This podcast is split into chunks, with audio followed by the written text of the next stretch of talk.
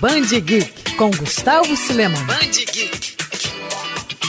A cobra fumou. Contrariando muitos críticos e pessimistas, o Brasil não só participou da Segunda Guerra Mundial, como também foi muito bem nos campos de batalha europeus. Mais de 25 mil expedicionários brasileiros mostraram seu valor para aqueles que julgaram ser mais fácil uma cobra fumar do que o nosso país ir à guerra, tomando cidades e regiões estratégicas na Itália. Como explica o historiador Leandro Marim, criador da página História no Pente. Foram sete meses de combate e no qual o Brasil teve grande participação nos combates, inclusive inclusive. Ano passado, em 2019, é, gente chegou a ter um piloto é, da FAB que foi homenageado, que existe, inclusive, um, um monumento dedicado a, a esse tenente, né, o tenente aviador Frederico Gustavo dos Santos, é, numa cidade da Itália, que marca né, a participação do Brasil na Segunda Guerra Mundial. No entanto, o caminho foi longo e cheio de dificuldades. Essa jornada é o tema de O Elísio, uma viagem ao inferno. Publicado pela Avic Editora,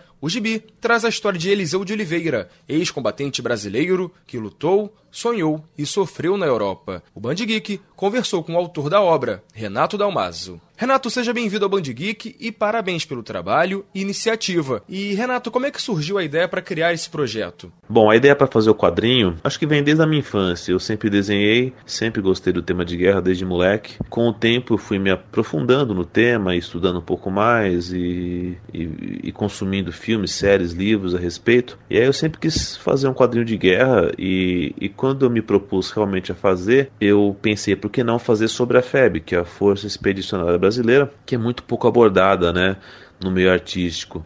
E, e, eu comecei a pesquisar um pouco mais sobre, sobre a Força Expedicionária, sobre algumas histórias. No começo eu queria fazer uma história fictícia, né? não queria fazer nada real, mas acabou que os roteiros ficavam um pior que o outro. E aí eu comecei a pesquisar histórias na internet. Foi quando eu me deparei com a história do Eliseu e eu li aquela história e falei: puxa vida, isso daqui daria é, um quadrinho muito bom. Eu comecei a desenvolver a ideia, né? Mas naquela época eu não tinha ainda apesar de já desenhar, não tinha ainda é, uma maturidade artística que talvez eu tenha hoje para poder levar esse projeto adiante. Eu parti para aprender, né, a, a, fazer alguns cursos de desenho, cursos de pintura, tal, para poder me preparar melhor quando realmente eu decidi é, fazer o, o, o, quadrinho, eu saí do meu emprego. Então, como eu já tinha ali muitos anos na cabeça, eu saí do meu emprego e me dediquei somente a ele.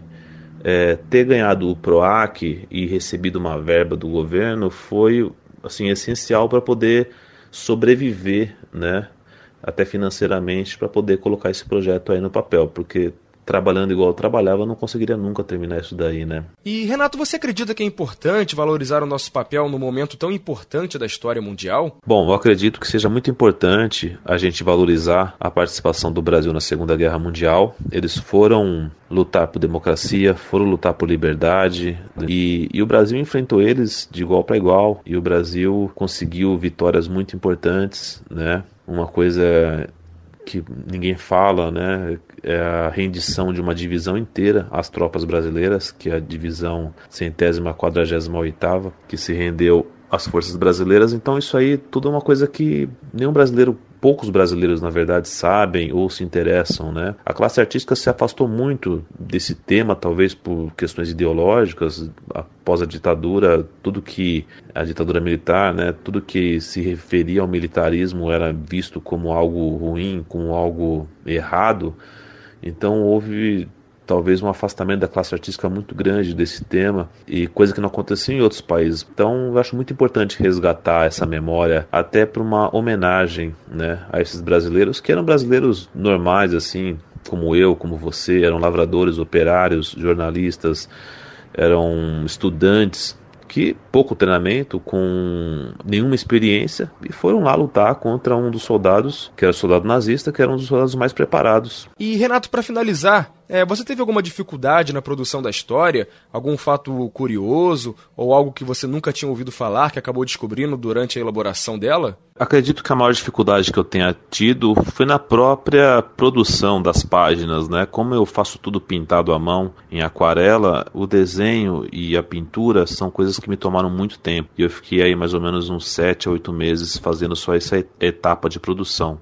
O roteiro eu escrevi rápido, a história ela já por si só ela já era praticamente um, um, roteiro pronto. Eu só tive que adaptar algumas coisas, as, as falas, né, e tudo mais. Tinha certos momentos que você já não enxergava mais nada, você só queria descansar. E, e esse trajeto aí da, que o Eliseu faz, né, do campo de concentração de Mantua para a, a, a Alemanha, para o outro campo de concentração que é o de Moosburg, é, é um trajeto muito sofrido e foi uma das partes assim que eu mais tentei retratar é, no livro de forma mais chocante, né? E uma curiosidade é que eles estão lá e vê um caça voando, né? Eles perguntam por que, que ele não atira na gente e acaba com sofrimento. É que na verdade os alemães colocavam sobre o teto dos trens bandeiras da Cruz Vermelha para que os caças aliados vissem e não atirassem porque eles achavam que era trem transportando alimento, transportando remédios, que é era o papel da Cruz Vermelha naquela época. Então foi uma curiosidade aí, uma coisa que eu não sabia, que eu acabei descobrindo na, na, na, na história do Eliseu. Bom, é isso daí, galera da Band Geek da Band News aí. Muito obrigado aí pela oportunidade de poder falar com vocês aí. Agradeço todo mundo, espero que vocês curtam o quadrinho. É isso aí, um grande abraço, falou! Você encontra a obra de Renato no site da editora Avic e também nas livrarias de todo o país. Band Geek